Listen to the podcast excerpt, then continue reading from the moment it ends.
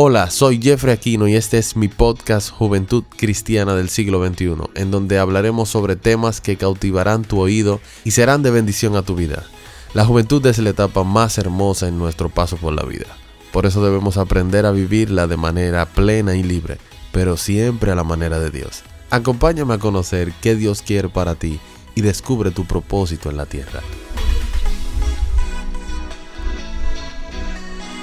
Hola, bienvenidos otra vez a nuestro podcast Juventud Cristiana del siglo XXI. Así que bienvenidos al episodio número 2, temporada 2. Así que estamos aquí eh, haciendo lo que podemos, haciendo lo mejor para Dios.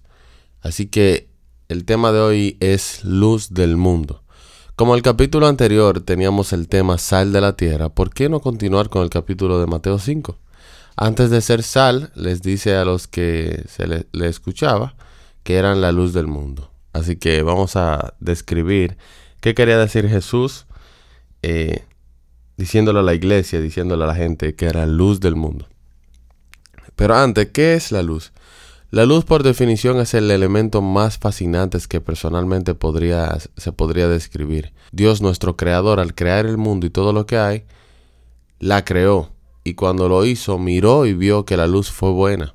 En cada lugar que nos encontramos hay al, hay al menos algo de luz. Lo interesante de esto es que la mayoría de nosotros hemos escuchado en algún momento, bueno, me quedaré aquí, al menos hay luz. O sea, aunque estés solo y hay luz, tú te sientes como seguro como tal. Para nosotros la luz es sinónimo de seguridad. Ahora, ser luz en un mundo lleno de oscuridad es súper difícil.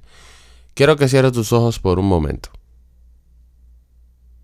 Ahora, imagina que allá en el fondo de toda esa oscuridad hay una luz. ¿La viste? Pues ese eres tú en el mundo de tanta maldad que hicimos que vivimos hoy. Pero quizás te preguntes, Jeffrey, pero es tan pequeño y sí. Claro que sí es pequeño. Pero recuerda que si enciendes solo un foco o bombillo para alumbrar un área bastante grande, ese bombillo no hará la gran diferencia. Mas si encendemos muchos a la vez, tendremos todo perfectamente iluminado. Así somos tú y yo en medio de toda esta oscuridad y maldad de este mundo.